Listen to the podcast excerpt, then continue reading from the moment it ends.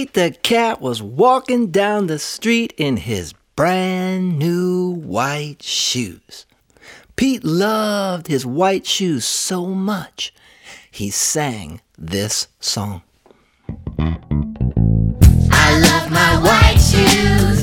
I love my white shoes.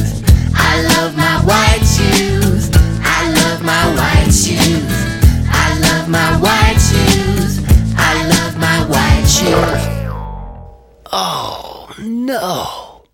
Pete stepped in a large pile of strawberries.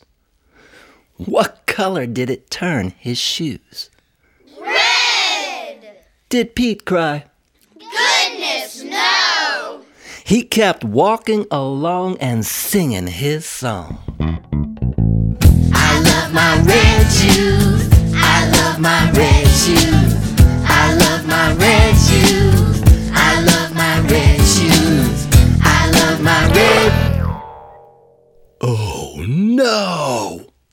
Pete stepped in a large pile of blueberries. What color did it turn his shoes? Blue! Did Pete cry? Goodness, no! He kept walking along and singing his song. I love my blue shoes. I love my blue shoes.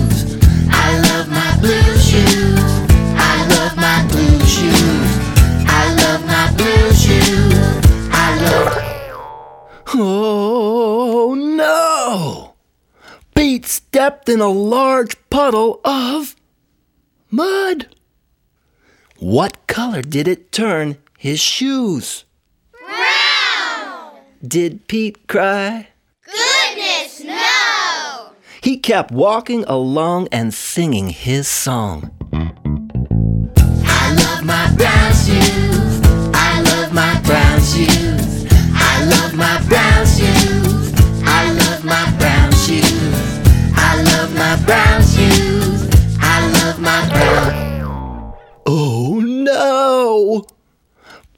Stepped in a bucket of water.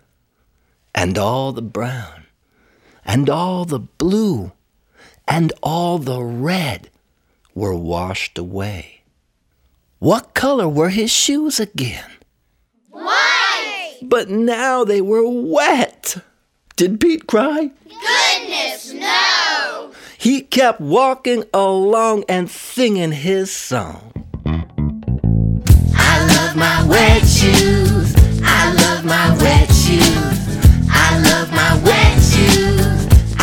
my wet shoes. I love my wet shoes. I love my wet shoes. I love my wet shoes.